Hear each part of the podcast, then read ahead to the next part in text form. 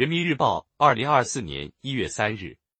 人民时评：汇聚起保护长城和传承文化的坚实力量。李一婷，保护不是将文物束之高阁，让历史文化遗产走进日常生活才是最好的保护。天再冷，每一处墙体也要看仔细，这样才能及时给长城治病。在北京延庆大庄科段长城。长城保护员王东旺顶着凛冽的寒风行走在城墙上，遇到杂草便进行清理，遇到裂隙就拿出手机拍照片上传。自长城保护员制度建立以来，这支队伍日渐壮大，已有保护员六千多名。他们日复一日的努力和坚持，汇聚起保护长城和传承文化的坚实力量。文物是活着的历史，也是文化自信的底气。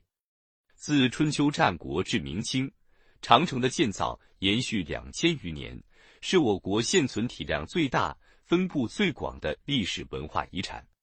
前不久，国家文物局就进一步加强长城保护工作发出通知，要求各地本着对历史负责、对人民负责的态度，切实完善政策措施，加大工作力度，依法严格保护。长城在中华文明史和中华传统文化发展史上具有不可替代的重要价值与地位，做好长城保护工作意义重大。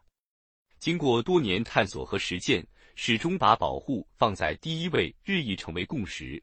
长城保护日渐见成效，让长城焕发新的时代光彩，必须在怎么保上不断有所突破，有所进展。有怎样的理念？就能指引怎样的行动。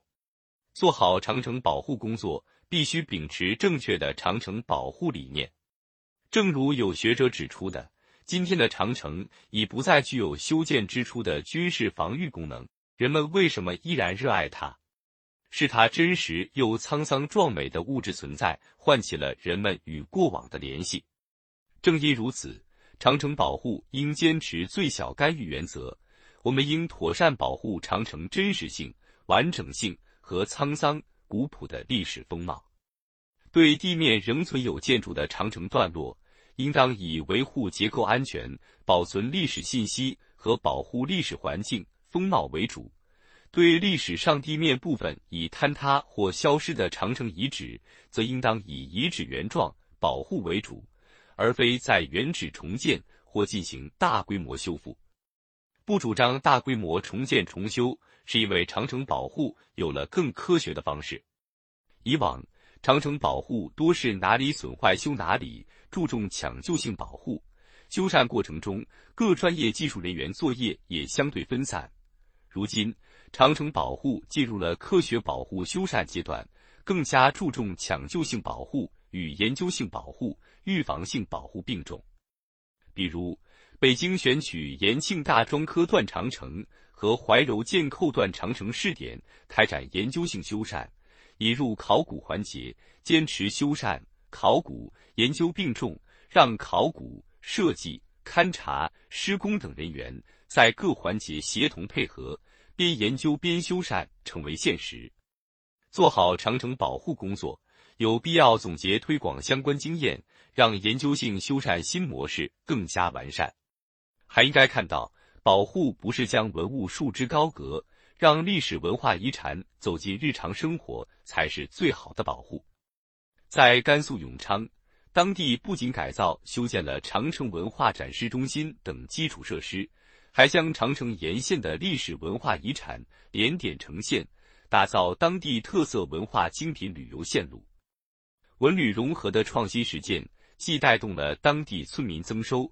促进了有效保护，也让更多游客有机会领略长城文化的独特魅力。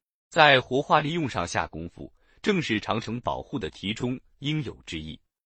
在二零二四年新年贺词中，习近平主席强调：“泱泱中华，历史何其悠久，文明何其博大，这是我们的自信之基，力量之源。”促进科学保护、世代传承、合理利用。积极拓展思路、创新方法、完善机制，探索新时代长城文物和文化资源保护传承利用新路，古老长城将不断焕发勃勃生机，绽放时代新韵。